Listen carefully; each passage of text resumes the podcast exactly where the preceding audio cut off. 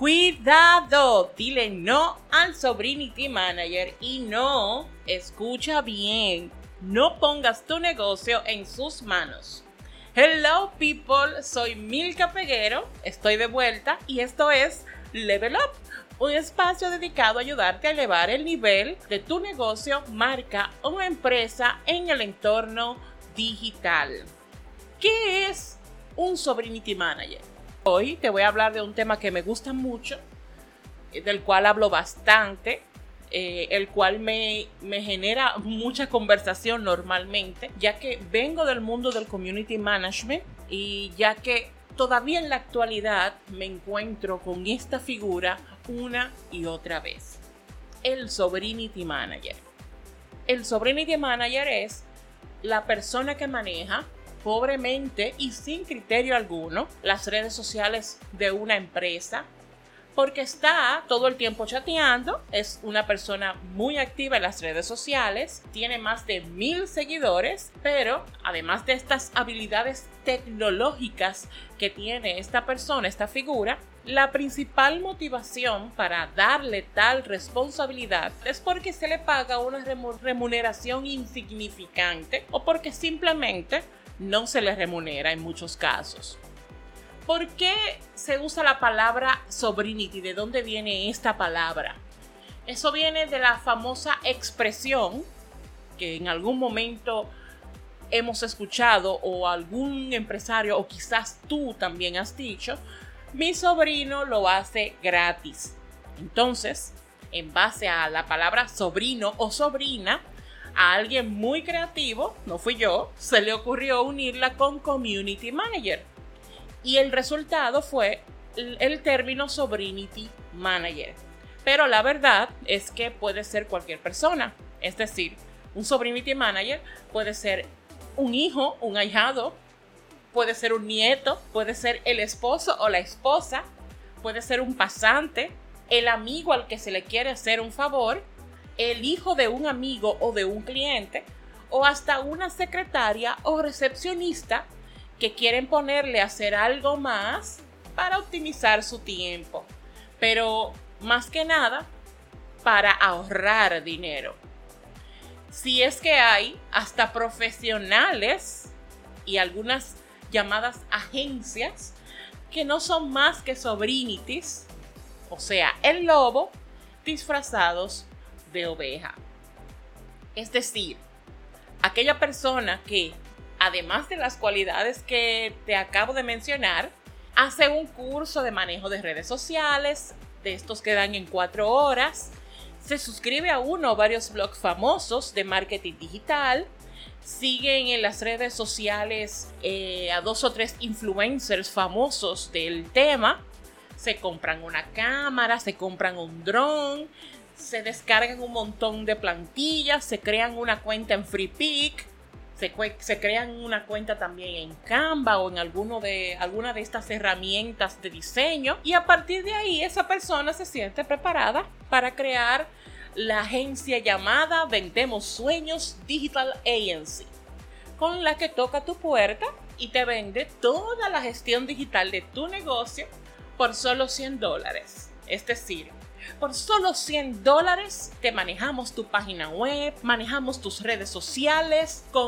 incluyendo Facebook e Instagram, con tres posts a la semana, la publicidad pagada, sesión fotográfica, tres stop motion, vuelo de drone, producción y gestión de influencers, videos para TikTok o Reels y más.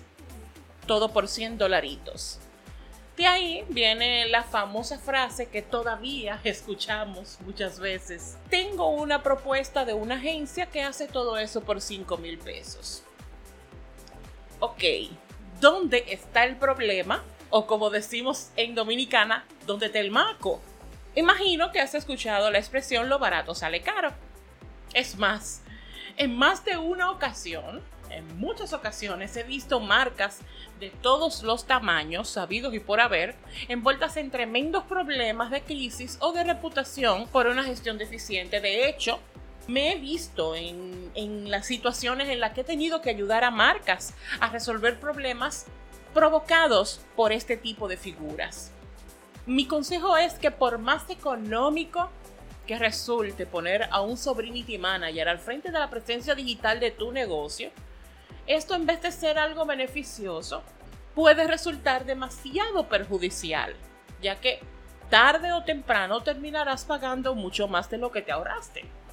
Y esto es sin mencionar que esos llamados sobrinity managers son los que tienen la delicadeza de secuestrar las credenciales de tu marca o, o secuestrar tus perfiles sociales o tu página web para que tú no puedas acceder a ellos en caso de que les hayas quedado mal con un pago o porque decidiste prescindir de sus servicios para contratar a una persona o, em, o empresa más calificada.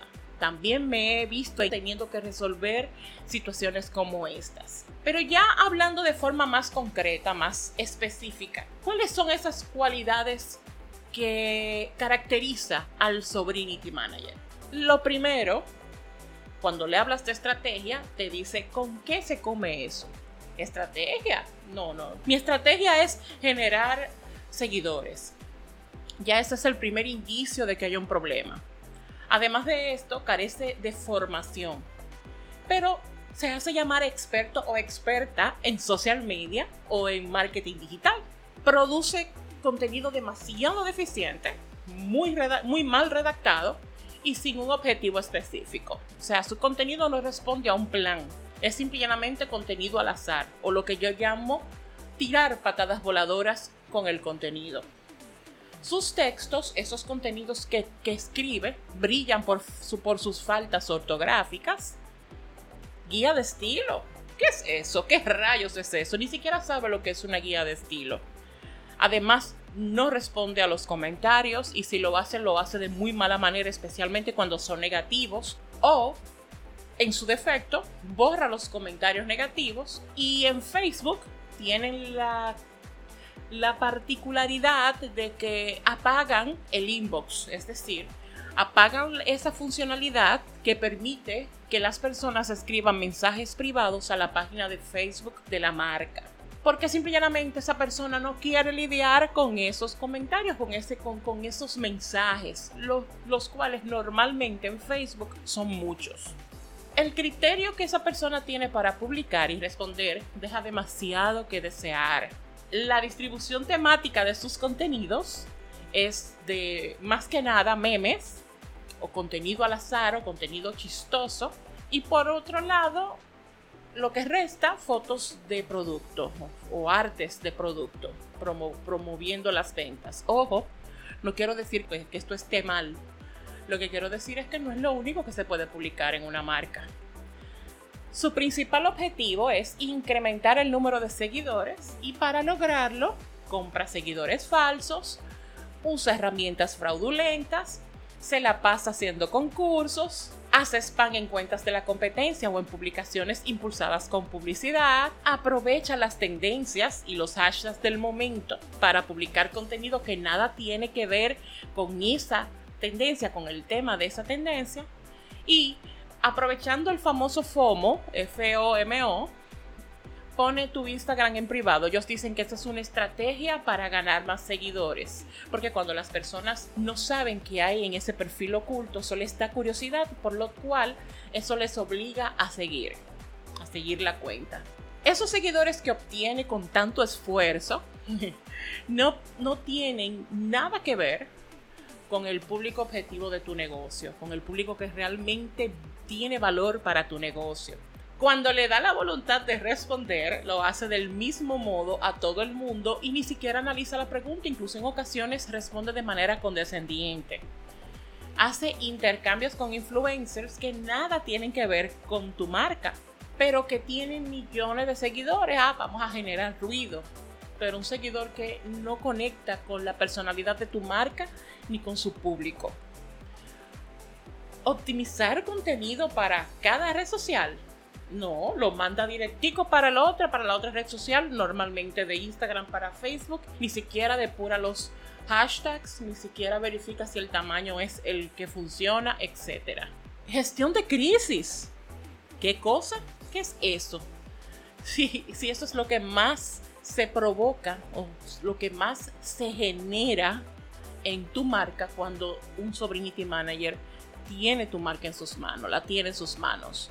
Los trolls se lo comen vivo, se la comen viva. Si alguien se queja más de una vez, ese Sobrinity Manager, esa maravillosa figura, notes el sarcasmo, ¿verdad? Se lo toma personal y le amenaza con demandarle o le ataca con su cuenta personal y en ocasiones con la misma cuenta del negocio si el Sobrinity se equivoca en una publicación y eso provoca una crisis, lo cual es muy común o muy normal, suele atribuir el error a un hacker. Ay, nos hackearon la cuenta.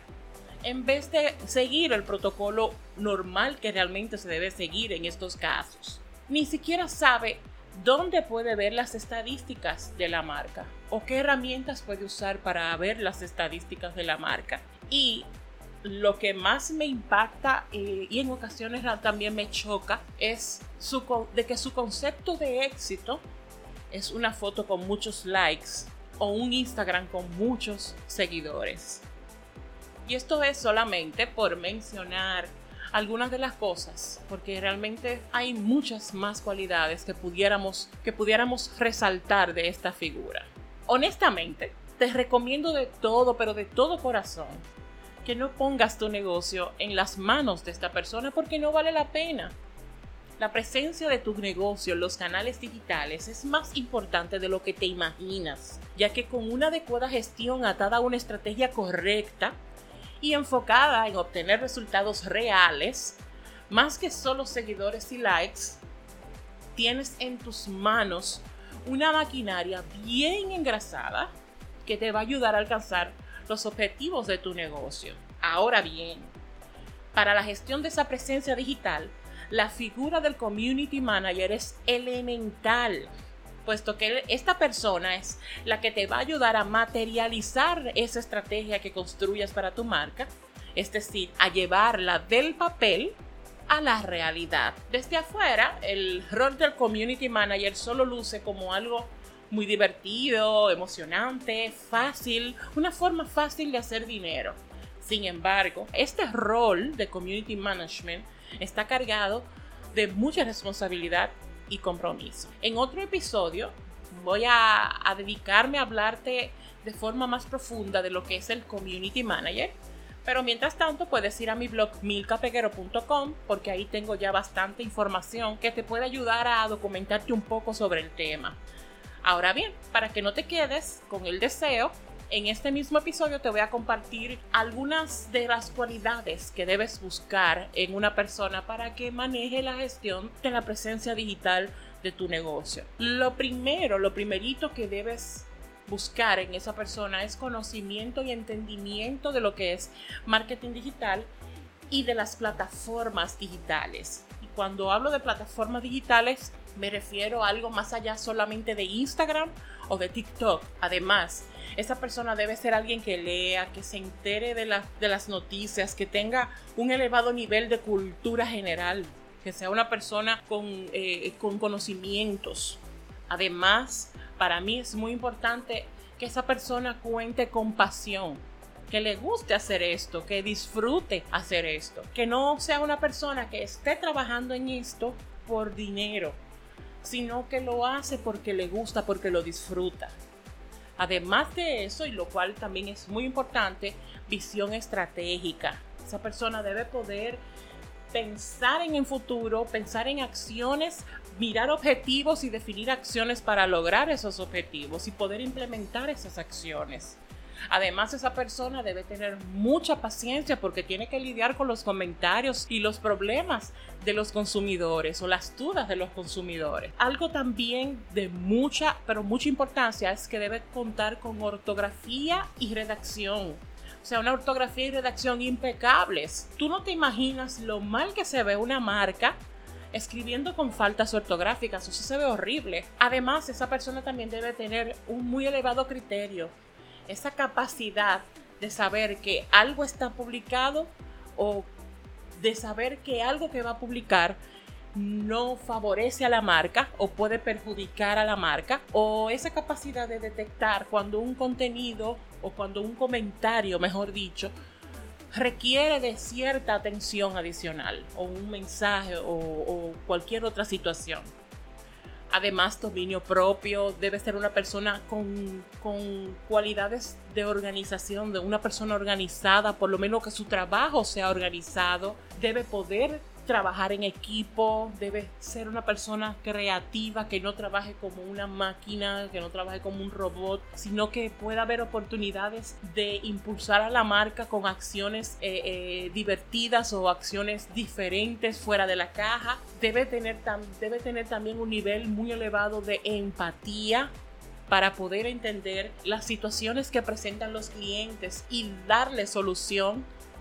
Debe también contar con esa etiqueta para el comportamiento en Internet, lo que se llama netiqueta, la cual dicta eh, el comportamiento correcto en las plataformas digitales, como por ejemplo que cuando se escribe todo en mayúscula, significa que se está gritando, cosas como esas. Además, debe contar con un muy elevado nivel o capacidad de análisis y también debe saber escuchar pero algo, mira, que no debe faltarle es ese criterio o nivel de servicio al cliente. De hecho, es algo que debe fomentar, incluso hasta capacitarse para ello, porque un muy buen servicio al cliente puede elevar tu marca y un mal servicio al cliente puede sepultarla. Muchas de estas cualidades no son natas, muchas son natas, pero hay otras que no. Hay otras que pueden trabajarse, que pueden cultivarse, que pueden aprenderse. O sea que un community manager en proceso de formación debe considerar estas cualidades y buscar la forma de, de cultivarlas. En resumen, debes pensar en el community manager como el superhéroe de tu historia o de la historia de tu marca y en el Sobrinity Manager como el villano. Ahora bien, quiero que quede muy claro, o sea, yo estoy consciente de que nadie es perfecto. De hecho, creo fielmente que un Sobrinity Manager puede evolucionar y convertirse en un verdadero community manager. Lo que sí estoy condenando es la actitud de creerse superstar o super expert sin contar con las capacidades o cualidades que realmente le catalogan como tal o sin la experiencia también. Todo está en el potencial, talento y sobre todo en la disposición que tenga esa persona. ¿Cómo? ¿Cómo puede esa persona evolucionar de Sobrinity Manager a Community Manager? Como dije, formándose, leyendo, nutriéndose, exigiéndose cada día más aprendiendo de las buenas prácticas y principalmente, lo cual para mí es muy importante, dejándose guiar por quienes sí cuentan con la capacidad y experiencia. Es decir, no asumiendo que ya llegó cuando su camino apenas acaba de comenzar. Por otro lado, yo debo confesar que yo misma fui Sobrinity Manager. Yo me considero que fui una Sobrinity Manager ¿Por qué? Señores, mira, en primer lugar, nadie nace sabiendo. Absolutamente nadie. Tú vienes con ciertas cualidades, pero hay cosas que tú obligatoriamente tienes que aprenderlas. Mi nacimiento en el mundo del marketing, marketing digital, se originó por allá por el 2009. Y mi primer empleo en el mundo de las agencias de marketing, en ese primer empleo yo fui asistente administrativa. Y ahí, en ese preciso lugar, fue que yo me convertí for real en community manager. Y eso fue a base de lo que iba aprendiendo, pero con toda honestidad te digo que con cero experiencia.